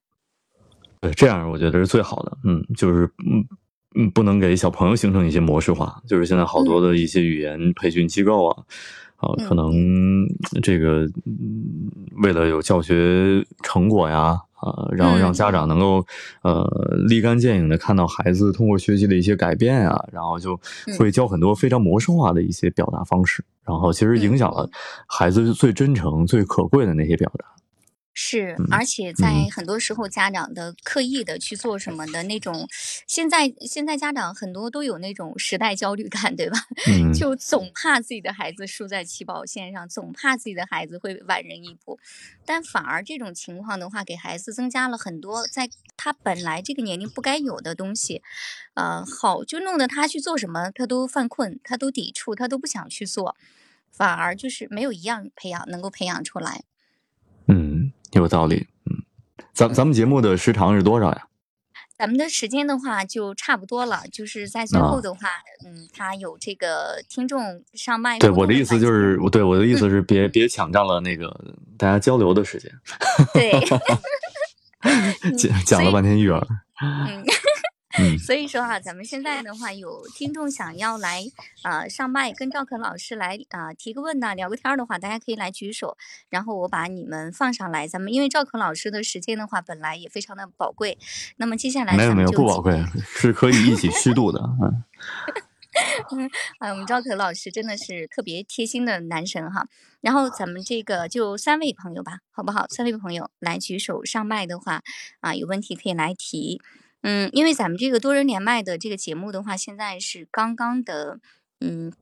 开始的，可能大家还不太会操作。就是你们点一下手机的啊右下角，然后那个举手啊，对我就可以邀请上麦啊，邀请上麦了。好，刚才咱们有有一位同啊，有有一位朋友邀啊，已经邀请他了。好，嗯，Hello 啊，咱们这个。朋友，你点一下你的那个小话筒，你就可以说话了。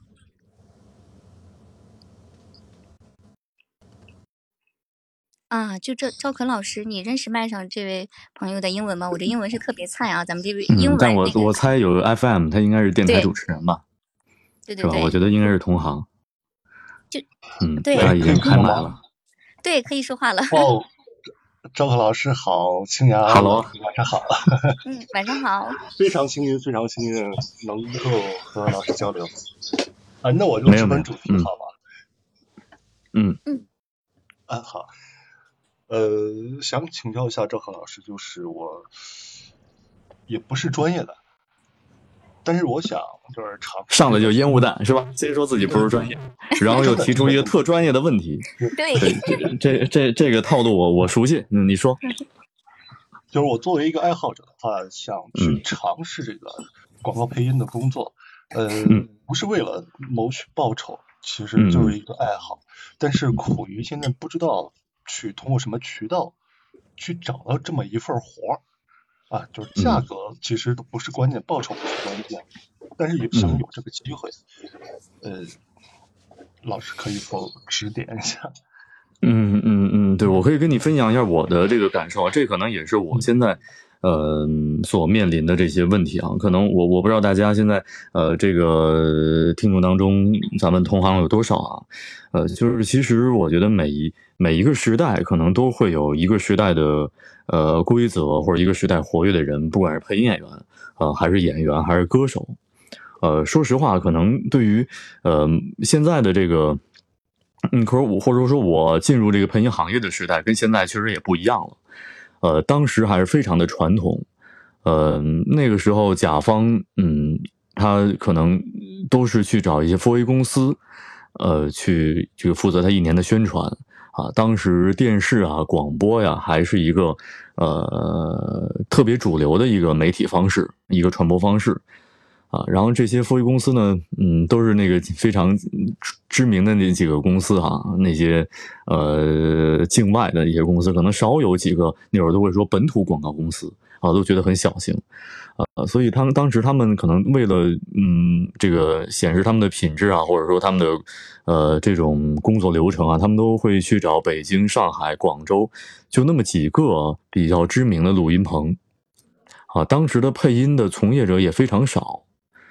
呃，所以那个时候，其实配音这个行业是需要一些，呃，需要一些运气的，我觉得，或者说是一个非常被动的一个职业，啊，当时可能大家对市场的配音的这个市场对配音声音的需求还是挺多，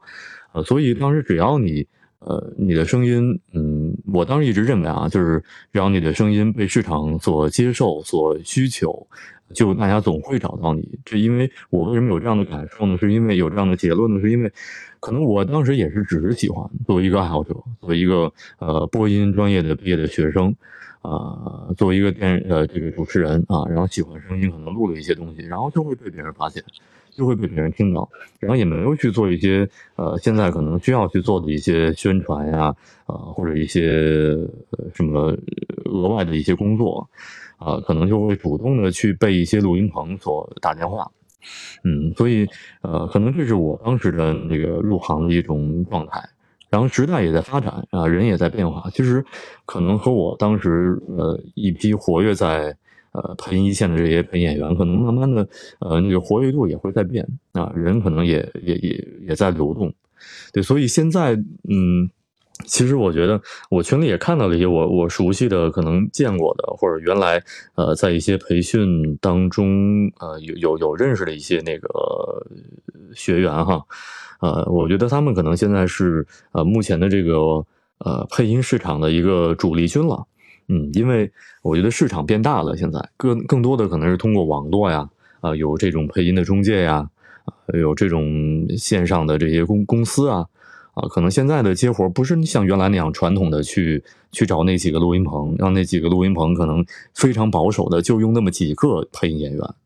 啊，当时真的就就几个，如果厚的声音，可能他们觉得有三个，这市场上有三个人就够了。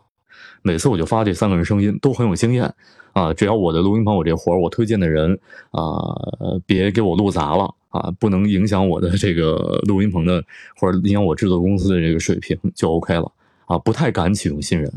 啊，可能又又需要一个年轻的声音，够三个人了，够四个人了，啊，能够供客户选择了，可能也就够了。那会儿，呃，就是对于这个行业来说，幸运的人可能就会很简单，很省事儿，啊，被动的就能有很多人去联系你，去有这样的配音的需求，啊，然后呢，但是但是当时的这个市场来说，其实还是很小的，很很闭塞的。然后现在我觉得这种接活的方式很多元。啊，可能我都那我对于我来说，我可能嗯不在这个呃非常熟悉的这个这这个现在的这个 这个这个这这个前沿，真的，我看到很多学生们呃新的同行们年轻的朋友们啊，可能配音价格，我觉得可能嗯对于多年前的那个呃当时的传统时代可能是有所变化啊啊，但是我觉得他们的活跃度真的是非常好。所以我觉得这也需要大家去多交流啊。据我所所知，呃，可能除了需要你配好，嗯，能够去呃这个接住嗯一些机会之外，呃，可能也要去去做一些联系啊，和一些黑音的中介呀、和一些客户啊去对接呀、是吧？这个我觉得可以，哎，这个小雅以后可以去找一些这个，嗯，这些同行、这些有经验的朋友，大家一块儿去聊聊，去分享一下。好嗯嗯嗯，就是咱们这位朋友的话，问了我们赵科老师一个不好回答的问题，因对，为我们不赵，可能是我不太擅长，我不太擅长，或者我我比较我比较懒，对我可能不太会、不太愿意或者不太擅长主动去做一些呃这样跟市场相关的工作。嗯赵坤老师，您别谦虚啊！就就我我跟这位朋友，我来跟你说一下，就是我们啊赵坤老师的话，他其实不太需要 去自己像这个我们这个呃现在网上的这种配音员一样去去找活儿啊，去对接中介啊。所以说这个问题他不好我。需要啊，我 我需要啊，我不会。就是嗯我们赵康老师的单子的话，就是之前的合作的导演呀，或者是朋友啊之间的推荐推荐就够了。其实作为现在嗯这位朋友问的就是。就是线上的这些配音配音员来说的话，就像赵科，其实跟赵科老师说的一样，他都是一些通过中介呀、或者配音公司，然后呢去把这个，比如说这个单子下来了，然后大家啊去找几个人试一试，然后谁更合适的话就用谁。或者说呢，其实现在大部分的话都是啊、比如说这个中介他自己的配音老师里面用熟了嘛，对不对？拿到作品也知道谁能录，基本上有一些他也不太会去选，然后就定下来就去录了。嗯，所以说相对来说啊，我说实话，对于新入行，如果说你没有之前没有接触这个，想要去入行的话，其实也也有点难啊。啊，看来这个萧雅可能对于这个目前现在的一些呃工作的这个方式，或者这个配音的市场，呃更更了解。对你可能给他回答的更准确一些。因为就嗯是像我说的，您是咱们的一线的配音演员，您跟这个咱们没有，这属于捧杀。对，大家都觉得一线，然后就其实是不是很贵呀？是不是很不好配合呀？啊，然后就活儿越来越少 咱只说您的能力啊，您的能力就是其实咱们同样的是这个，比如说同样的配音圈儿的话，它也是分啊，比如说咱们这个线下，咱们你们您那边是一线的，对不对？全是在棚里呀，或者是啊，对不对？自己家里的棚，它也是棚这样的去录的一个，它跟这个线上的配音它还不太一样，嗯，其实还是不太一样的。嗯，这个市场在变化，我觉得可能今年是这样，呃，这种方式，就像我们可能呃习惯从淘宝、从一些网网络上去去买东西，是吧？很快嗯的这种变化啊、嗯然后、呃像像我们热爱声音，原来是听广播，呃，听这个 FM、AM，然后现在你看直接喜马拉雅还能回听 啊、还能互动，对，其实这这种变化。呃，跟网络一相关的事情，这个变化都好都好快，都好大。对对，变得特嗯别快。我刚开始配音的时候，就客户去现场就是丁鹏啊，呃，一是为了交流，二是为了把那个声音拿走。我不知道在座的大家嗯有没有经历过啊？那会儿真是刻 CD 啊。嗯嗯嗯，对，那个磕可可可 CD 我是知道的。对，当当时我我我就是录完录完音，这个客户拿 CD 拿走，我还觉得嗯。这挺高级的，数字的呀，是吧？可能更老一辈的老一辈的这个配音的嗯艺术家们，他们那会儿，呃，客户都是拿着拿着那个那个录像带，嗯，那叫什么贝塔带还是什么我还会刻呢，赵克老师。什么呀，刻 CD 啊，啊，还得选什么码率啊什么的。那那又 又暴露年龄了，对吧？对，你看现在大家都在线上直接发 Wave 文件啊，对，就就好了。嗯，变化都很快。对，所以我觉得，呃，这这目前的这个状态，可能就是原来啊，十十多年前配音行业，呃，是一个卖方市场的时候，我觉得可能，呃，更多的专注于业务啊，可能就嗯就够了。确实，现在我觉得市场可能，呃，也许跟我曾经的那会儿的理想不太一样了，可能，呃，出现了价格的一些那个变化。啊，嗯然后、呃甲方的需求可能又更更麻烦，事儿更多啊，没人哄着你了 啊。但是更卷了对 对，但是 对，但是可能现在才是一个正常的状态。我觉得这可能在复合市场啊，是一个是吧？你看那会儿，嗯，那么甲那那那么这个乙方的一个市场啊，一下就就就就就就变化了。所以现在可能除了自己要精进业务之外，可能也要去了解啊，去对接啊一些这个跟市场相关的工作。。嗯，嗯嗯。其实有利都有弊吧，我觉得。你我就一下给给这朋友说懵了 啊。没有没有没有，我我可能就是没有表达太清楚。其实我知道赵克老师是这个段位是在上面，我没有没有有点没有没有说清楚。我想的就是赵克老师的学生啊，什么带领他们入行的时候，会给他们介绍，比如某一些展示平台啊之类的。嗯，嗯，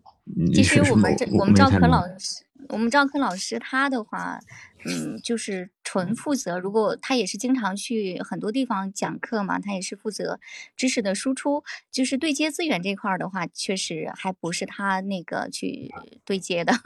我听嗯懂朋友我当然的意思了，啊，就是想问资源。我我我啊，我倒挺想，我倒挺想做这样的事情的。就是可能有有嗯有时候，呃，一些一些工作机会，可能别人找到我，我觉得我不是特别适合，呃，嗯可能我我也会愿意把这些机会那个对接给一些那个呃年轻的朋友或新入行的朋友。我觉得这也是一个呃高兴的事情啊，对，因为嗯。可能我刚入行的时候，呃，前辈啊啊也是那样对我的，啊，或者朋友之间，当时大家也是这样互相帮助的，啊，那时候可能没这么卷吧，就是大家不会去去那么在意一个活儿，对，嗯。啊，所以对。嗯，比如那会儿那李毅老师，嗯，他就会把很多他就不不太愿意录的，他不太擅长的，可能他会啊这个让我去录啊。啊，然后或者有人找到我，我也会，我觉得我这个可能录的不太，呃，不会太太完美，我可能也会去找呃我身边的朋友去干这样的活儿。对，嗯嗯，现在我也愿意去做这样的事情，但可能，嗯，现在的这个市场变得更大了，更多元了，啊，对，可能你要去对接出这么多的资源，呃，嗯可能需要更多的一些额外的精力。对对对，就目前的，嗯，就目前赵坤老师这边的，肯定也是在局限于他身边熟悉的，对吧？嗯，好的好的，谢谢老师。好，希望希望能能能能能对你有有帮助有启发啊。好，谢谢。好的，啊、这个刚才的话还有一位朋友举手，然后，呃，是淼淼吗？然后我帮你申请了，通过了，你可以再举一下手，现在就可以上麦了啊。刚才有两位朋友举手来着。好的啊，哎，我已经同意了，你那边是是操作不了吗？已经同意啊，可以了，可以了，你把那个小话筒点开就可以说话了。淼淼在右下角有一个小话筒，你点一下，它那个红色的静音就会解除，你就能说话了。你现在已经可以可以说话了。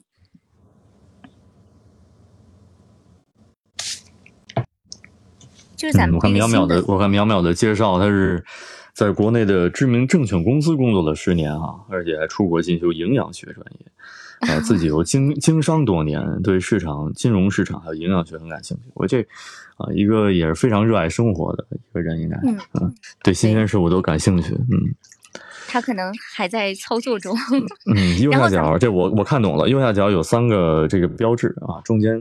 有一个麦克风的标志，它默认的是静音是吧？要把它点开。对对对，然后它又掉下去了。然后呃，刚才还有一位朋友举手来着，你再举一下的话，我把你报上来啊，报上来。好的啊，这个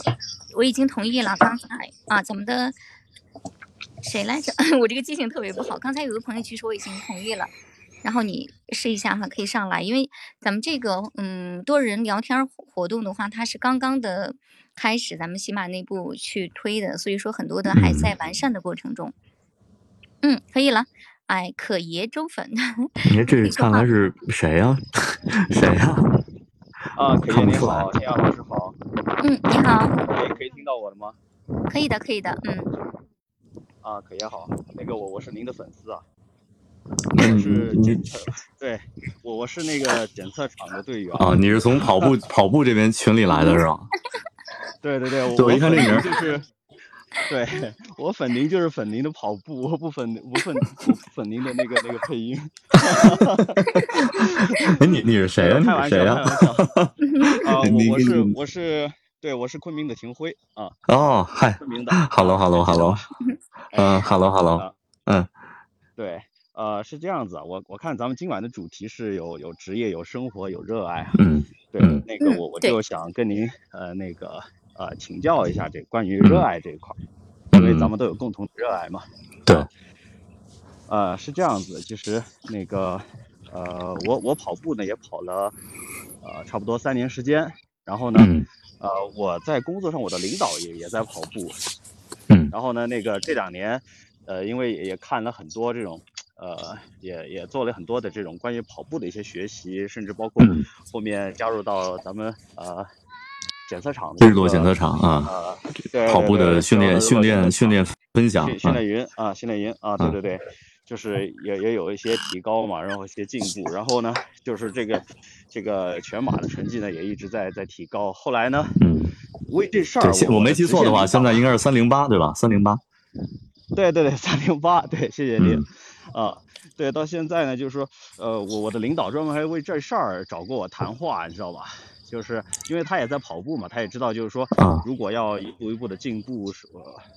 就是有提高，肯定离不开大量的训练啊，等等之类的。啊，他是怕你耽误工作是吗？？对对对对，他就他就特别特别担心我我耽误工作，那特别嗯还找我谈过话，就是我还跟他解释过说，其实训练呢，其实我也是参加一些很系统的训练，包括参加一些跑团之类的。然后呢，嗯我我的训练呢，基本上我都是五点早上早上五点钟起床，然后基本上嗯我七点钟呢结束我的训练，完了我还要去送孩子上学等等，不会影响到我的这个工作。但我老板就一直嗯在、在纠结，在在担心这个事儿。但是我觉得这个事儿呢，就是说我自己我没有做错，我没有耽误我的工作，呃，我保持我的热爱，这个是没有错的。但是呢，就是说，呃，被外界的一个质疑，特别是我的呃直线老板的质疑，我觉得这个还是挺挺挺难受的。呃，我我觉得这个特别正常特别正常。我觉得这个很多喜欢跑步的人啊，都遇到过这样的问题，我也有。你看，其实我这几年，呃，在至少在那个私人领域，在这个朋友圈什么的，我我很少去分享一些跑步的一些那个内容了，啊、就是可能像像咱们自个自自己知道，可能没有费太多的精力啊，可能一天也就那么点时间，是吧？我我玩玩手机也过去了。啊，我跑跑步可能还会对工作有所帮助呢，更别说咱们这种，呃，跑步和工作不太相关的了。就是我曾经和一个呃这个警察啊、而且他全马是二二零的成绩，就是他已经在全国能排到这个几几十名了吧？啊，这个或者说得得十多名吧？啊，他全马二二零的这么一个水平，他的工作还是警察，他的朋友圈从来不发跑跑步。然后他又说，那个领导看到会觉得每天都在跑步。我说你这个职业应该是和呃运动可以很好的结合起来呀，是吧？我觉得这个别人不会理解吗？这个作为一个嗯这个公安系统的一个一名警察，你啊、如果跑得能够很快的话，不是为你们系统争光吗？啊，不是为工作有帮助吗？然后他说不会。当然不会，啊，然后当 当我听到这个呃一个警察都会嗯这个这么呃有有过这样的困惑，那我觉得那确实可能需要呃自己调整一下自己的这种对于自己生活的一种爱好的一种展示了。啊，然后确实像比呃，比如那个一些编导给我发微信，然后跟我说，啊，就给我发了个稿子啊，然后给我发微信说那个啊，我给你发了篇稿子，我看你没回，我猜你在跑步。我说我跑什么步？我说现在几点了？这大半夜的我跑什么步啊？我说 那个我今天肯定也录不了了，也得明天录啊啊。就是他们可能就是总会觉得你在跑步，因为你可能分享的更多，因为你的工作你不会分享那么多，你觉得这是你一个日常的事情，你每天都在工作。像今天五一，呃，这个假期的第一天，我也是录了一天音啊，然后可能跑了有四十分钟吧，今天。啊，那如果你把配音发那个把跑步发出去了，别人就会说就会觉得你今天放假跑步了，但可能更多的时间、更多的心思啊，你真的是在工作。所以我觉得啊，即使领导爱跑步哈、也可以去就是呃这个控制一下自己的这种分享。我觉得可能是分享的这个关系，呃，会对别人让让别人会认为你每天都在跑步。就比如像我那抖音啊，因为我那抖音是呃当时这个呃运营我抖音的那个公司，我们当时定的就是一一个呃这个体育方面跑步领域的，因为抖音是一个垂直领域嘛，啊，定的就是垂直领域跑步方向的一个内容。啊，所以你抖音发的全是跑步，其实你的本职工作是配音，但别人都会把你的标签就定义为跑步的一个人，人家看不到你工作，就觉得你每天都在跑，时刻都在跑，可能吧这个一个星期就拍那么一回啊，但每天人家看到的都是那样，呃，有时候我也在想，那个抖音里面那个张国伟跳高那哥们儿啊，就是他每天都发各种奇怪的那些特别逗的那些视频。啊，所有人都在觉得他在他在搞笑啊，他他每天的这个啊工都都在拍这些视频，说跳高是副业，但我觉得他一定还是更多的工作、更多的时间啊、更多的心思都放在他突破他两米四零的这个上面，啊，可能偶尔拍两个视频，对我觉得也也能理解吧。所以，呃，我感觉啊，廷辉你得这个控制一下自己的这个这个这个什么，分享。对这种分享？对，嗯好的好的，谢谢可爷。对对。啊，可能刚跑三年，这个新鲜度还在，时间长了，我觉得可能就好了。嗯，嗯嗯，好的好的，谢谢可爷。对，以后你你破了三，领导问你，你就说我没练，就一比赛就能破三。对，嗯，那老板可能我没练呀烦了。然后你然后你把那个微信步数都关上，嗯，一天就看到几百步，啊，啊，有道理。是吧？就一天看几百步，然后一比赛就就两个小时多，嗯，两个多小时啊。嗯 嗯，好的好的，谢谢可爷，谢谢可爷。好好，那谢谢哎谢谢对廷辉哈。啊，嗯嗯，对对，在这里要要感谢一下可爷，还有我们那个日落检测场的几位教练了啊，真哥这些，谢谢大家。好，谢谢谢谢。我终于弄明白了，我刚才还想可疑啊，就是我们赵科啊老师的对对嗨，就是可能跑圈儿，我不知道谁刚开始这么叫，可能对于嗯跑步的人来说，我年龄比较大了吧，然后他们叫别的就不合适，然后嗯可能觉得叫老师又又又又见外，我不知道，可能因为又因为我是北京的，就是有有这种文化吧，就是这种什么嗯啊，对，所以不可能有人叫起来，大家后来就跟着这么叫了啊。对，所以一听这个名，我一看这个应该嗯不是配音圈的朋友，跑步圈的来了。啊，就嗯就我们这位朋友都就特难，然后往后呀，这跑步还不能分享，但是我觉得不单单是不能分享哈，这个可以，我估计他要是跟领导一起跑，他得再跑慢点儿 对，这跑的是人情世故，嗯。啊，对，太难了。好，这个刚才还有一位朋友，咱们现在还有一一位朋友啊，可以来上麦来聊一下，跟我们赵科老师来举一下手，我把你放上来，咱们好不容易抓住赵柯老师，对吧？刚才好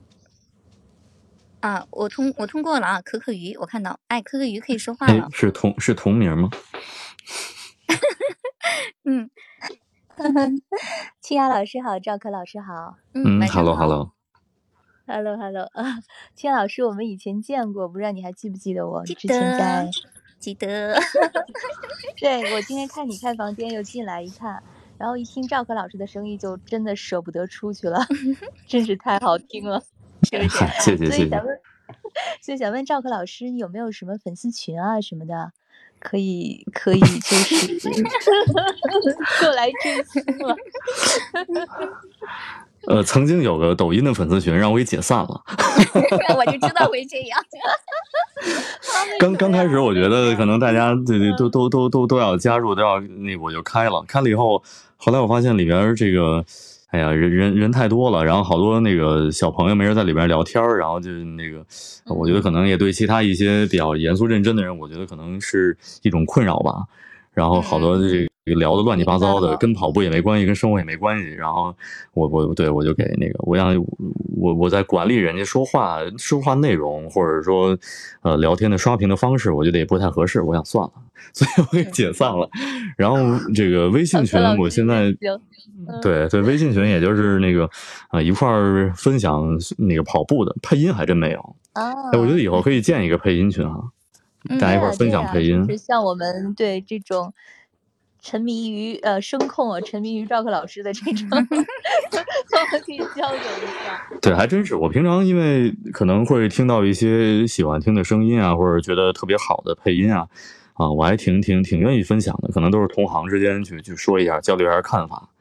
啊，因为每天我早早上起来习惯就是都洗漱的时候、上厕所的时候，我都打开那个呃央视频 APP，然后我就听一听，呃，当天回看一下当天前一天的那些纪录片，每天都不一样嘛。然后听到一些惊艳的声音，我可能也会跟大家分享。我今天还听到了一个特别好的，啊，大家可以听一下。我不知道，呃，那个大家知不知道一个配音的朋友叫刘宗？嗯，嗯我们原来还是吧，我们原来见过，但是这个工作中的交集不是特别多，呃，然后这几年没什么联系。然后我今天我听了一个呃鲁迅题材的一个纪录片，就是今天上午播的那个中央九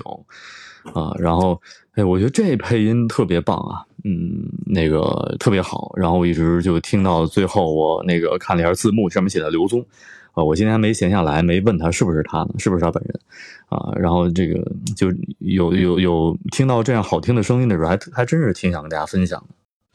对啊，那那清雅到时候可以拉个群不够专业啊，嗯 就是没有没有我们一起士的推荐，嗯，对对，我我觉得一起呃喜，我们就是都喜欢声音，一块儿去分享一些呃这个感受，我觉得也是一种学习和进步吧。嗯没错没错，嗯嗯。我们也就是很少有机会，因为我是在国外，我现在在欧洲，嗯。所以就是呃，就当时也是报了喜马拉雅的这个学习班呢，也是，然后认识也认识了清雅老师，也认识了很多很优秀的老师们。因为我们很少有机会，我们只有线上的机会来接触呃这些优秀的老师们，所以如果说有机会的话，也是希望能得就是哦这种像您这种专业的老师，对我们来说都是非常难得的机会。啊，你在欧洲哪儿啊？哪个国家呀？我在奥地利，奥地利啊，维也纳首都是哦嗯，没去过，特别好，很向往。对对，现在每天也就六七千了啊，挺好的，挺好的。啊，什么六七千呀降下来？了人人呀，是新增啊？新增新增六七千，啊前几前一阵儿每天四五万啊。好吧，你你被免疫了吗？嗯，我还没得，但是身边确实有不少就太多了，对我我看到很多身边就是嗯。原来我的那个呃，就是电视台的同事，那个编导就是在国外生活，他在在在哪儿加加拿大还是哪的一个特别小的一个小城，就是都没什么人，整天下雪，结果他也被免疫了，就但是很很快一个星期就就好了，嗯对很多人就是就没事儿一样，然后嗯朋友说：“哎呦，我全家都得了。”因为现在很多他是从小孩子开始的嘛，啊小孩子因为小孩子没法打疫苗，然后他们不戴口罩，所以很多都是小孩子开始，然后传染给他们父母。呃，嗯就很多就是按这种方式去传染了，所以没办法。嗯，然后我反正你做做好防护吧，对对对，就没办法，就大家 自自求多福吧，没有办法。呃，所以就是到线上来找一找，呃，就是来学习一些东西。嗯，嗯，对你，尤尤其你在欧洲，它那边的语言环境可能，嗯，说中文的机会不多，或者听到的更多的是英是那个，呃，这个当地的那些语言，我觉得确实对自己的语感和表达有有有影响。反正我每次啊，就是在呃，就国外出去玩时间长了，我再回来，我还真不会配音，就是那个觉得好别扭。找找中文的感觉是吗？对，就就对，就是那种语感会会变。然后我记得有一次我是去去去哪儿玩回来，然后可能也是欧洲自驾自驾游，就自己时间比较长。啊，回来之后就是配这个非常呃传统的这些纪录片儿什么的，我我觉得我语感就不好。然后当时录了一个夹杂很多英文的一个宣传片儿啊，然后当时那个嗯导演就说：“哎，这个你现在这个这英文说的还可以啊。”哎，对哈，英文说的比中文好，真嗯，对，就是这种语感还确实需要那个，对，需要需需要去嗯自己平常影响一下自己。其实语感还真是这样。我我嗯有一个学生哈，他因为平常的话跟日本客户交流的特别多，就是一直在说日语，然后他就造成了他这个角色音呐、就特别棒，然后一到旁白的时候呀，就有点腔调出来。哦，确实。嗯，哎，日本的他那种文化，就看那种日本的翻译小说啊，他就是，嗯，他那种写法啊什么，就就是很特别，真的是嗯很特别，你说不上来。对他现在就在揪嘛，在努力的把那个调去掉。确实不容易，确实不容易。嗯，哎，那张科老师，我想问一下，你对这种网上的这种培训班，因为我没办法，我只能，嗯我我对这个蛮感兴趣的，但是我只能参加这种网上的培训，因为线下培嗯训我没有机会嘛。嗯您对这种嗯网上培训班有没有什么有没有什么就是这种建议啊，或者说您觉得还说嗯，嗯，确实现在对现在线下培训班可能确实比较麻烦，就是很多呃都都不太方便开展。呃，我觉得呃，对于声音培训，我觉得特别重要的就是真的要选对一个好的机构。呃，就是我我也是去几个那个，嗯，叫什么这个录音棚啊，呃，做做过线上培训或者说线下培训之之认识了比较多的学生之后，才知道就是我原来以为能做这个声音配音培训的人群体很少，就就这么几个人嘛，都认识。后来我才发现，这种培训班很多，很多都是那些资本、那些外行来做的，然后教的都很奇怪啊，就是呃，我觉得就是好多人都都都都被骗了。我觉得骗了钱和时间还好啊，更多的是如果教了你一些那个呃不太正确的一些方向和方式，我觉得那个可能影响会更更更坏、更大。所以呃，我觉得这呃能能够遇到或者找到一些分辨一些那个呃主流的正确的方向的呃这个培训的机构啊、呃、培训班，我觉得是一个最重要的事情。对，我我就嗯所以说这个形式线上 线下其实并没有什么很大的对对关键是跟谁学。明白？对，呃，对对线上线下，我我我，呃，通常来说，线上的培训班那个价格会便宜很多，嗯呃，然后呢，呃，但我自己的感受啊，就是因为线上的培训班，它陪伴的时间长，因为配音或者说表达，这是一种习惯，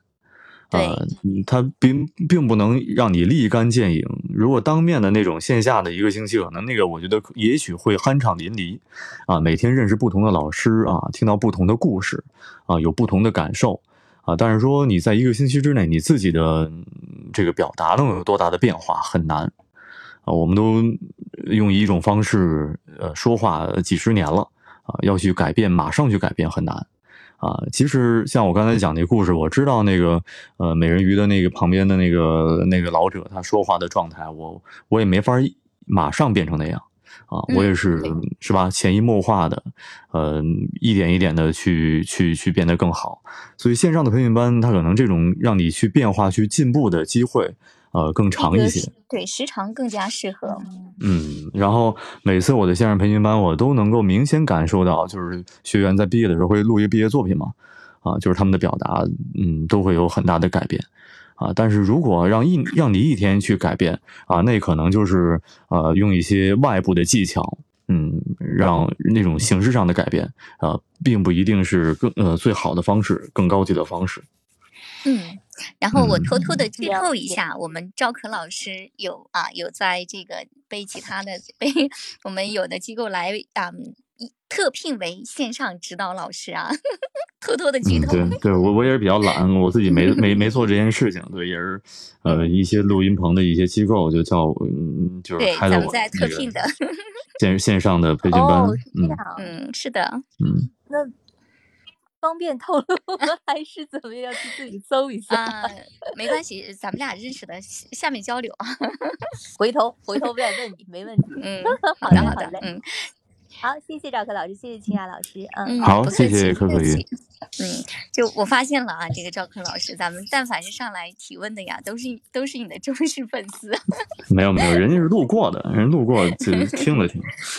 路过的就是声控表示一本满足，就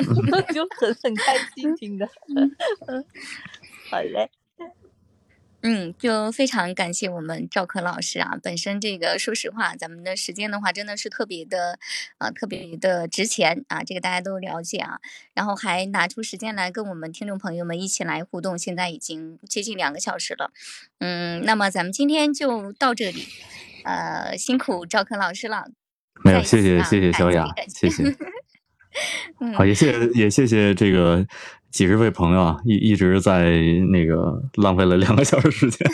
没有没有，其实啊，就是嗯，大家都是意犹未尽的，只不过是我们不能太过于自私嘛，然后占赵克老师太多时间。咱们有机会的话啊，咱们再邀请赵克老师来跟咱们一起来聊天儿。就是大家也可以关注一下赵克老师啊，赵可三六五，就是咱们赵克老师新建的喜马拉雅账号，